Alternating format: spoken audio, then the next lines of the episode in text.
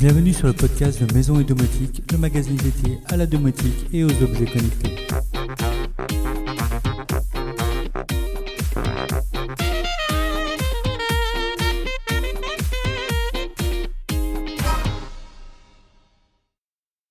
Bonjour à tous et bienvenue sur la nouvelle émission de Maison et Domotique. Comme chaque semaine, je vous propose aujourd'hui le débrief sur l'actualité du blog autour de la domotique, de la maison, de la finance et de la high-tech en général. Pour commencer, je vous ai proposé le test du moniteur de qualité d'air Akara.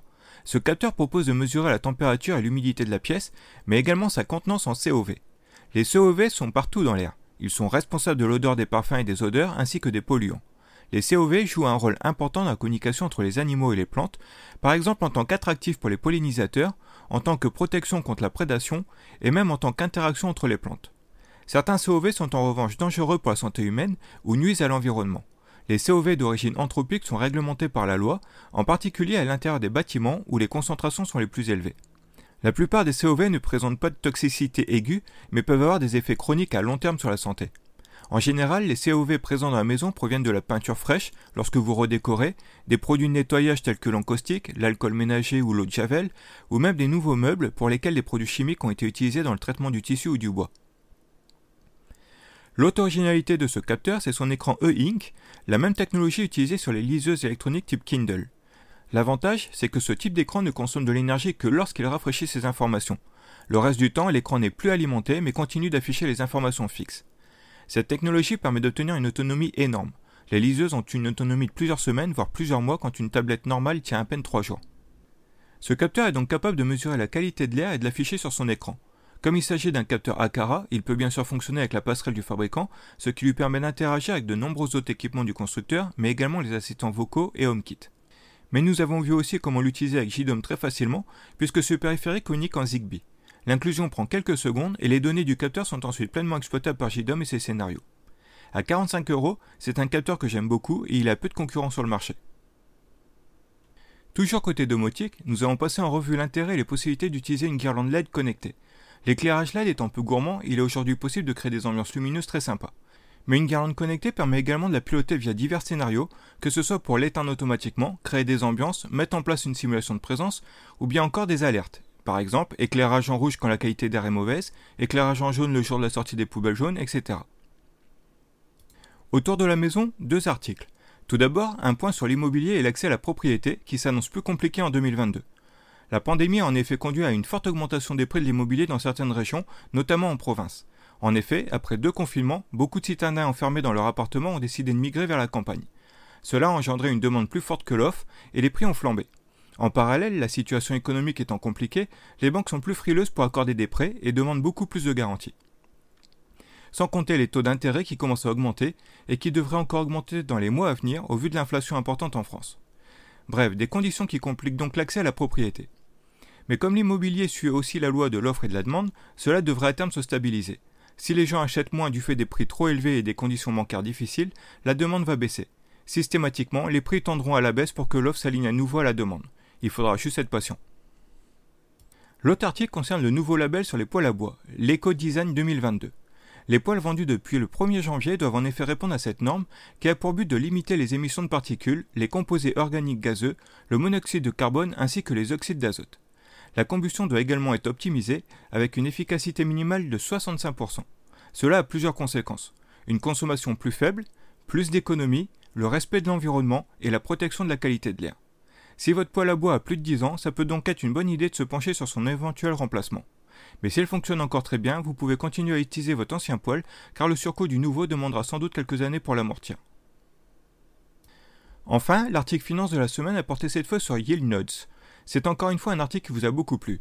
Il faut dire qu'avec des rendements annoncés entre 5 et 15% par mois, le sujet a de quoi attirer l'attention. Encore une fois, pour atteindre de tels rendements, la société s'appuie sur la finance décentralisée.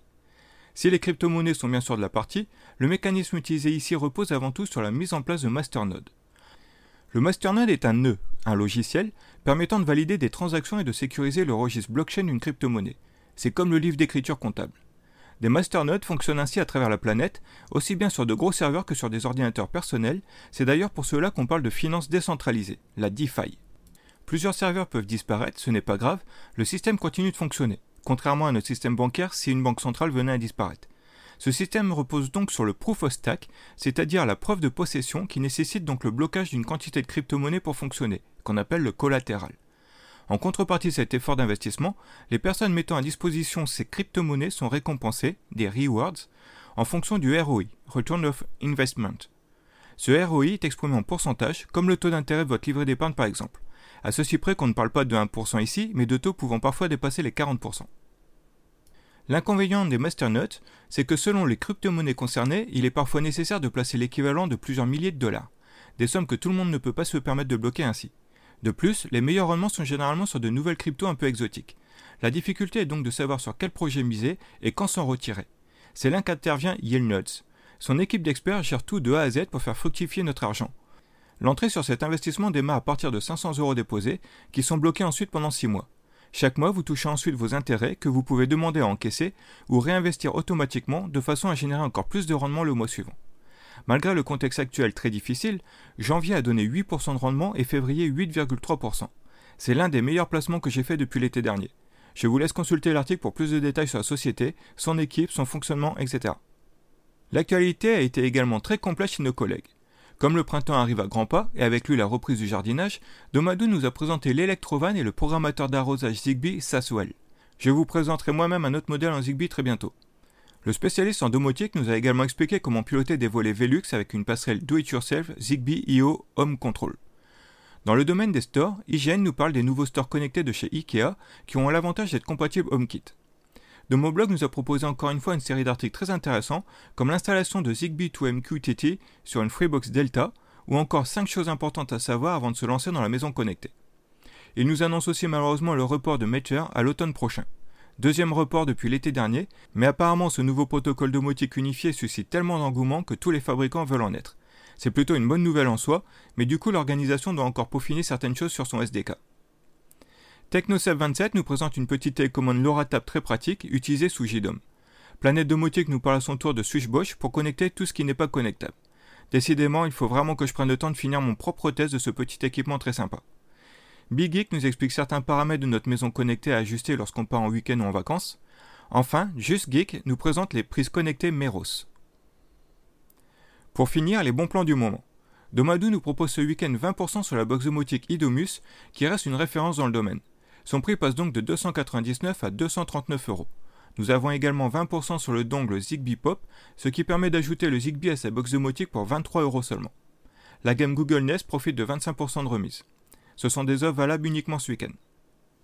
Nous avons également une belle offre sur le graveur laser Ofero 2, disponible à partir de 244 euros. Si vous appréciez le do-it-yourself, c'est un appareil vraiment très pratique qui permet de graver sur de nombreuses matières, voire même en découper certaines. Vous aviez pu voir la réalisation de panneaux en bois l'année dernière sur mon compte Instagram grâce à ce type d'appareil. GoGoBest propose également de très belles promotions sur les vélos électriques cette fois. J'adore leurs modèles équipés de gros pneus fat, sans compter la puissance de leurs moteurs qui permettent d'avaler n'importe quel terrain. Enfin, petit rappel pour notre partenaire Protectum qui fête ses 10 ans ce mois-ci. Protectum est spécialisé dans tout ce qui a trait à la sécurité. Cylindres de serrure, verrous, alarmes, également tout le nécessaire pour lutter contre les nuisibles, qu'il s'agisse de souris, de rats, de guêpes, de moustiques, etc. Vous retrouverez sur le blog des codes promo exclusifs pour profiter de 16% sur toute la boutique et même jusqu'à 22% sur les alarmes Ajax. Voilà, c'est fini pour aujourd'hui. Sur ce, je vous souhaite à tous un excellent week-end. Et n'oubliez pas de vous abonner au podcast pour ne louper aucune émission.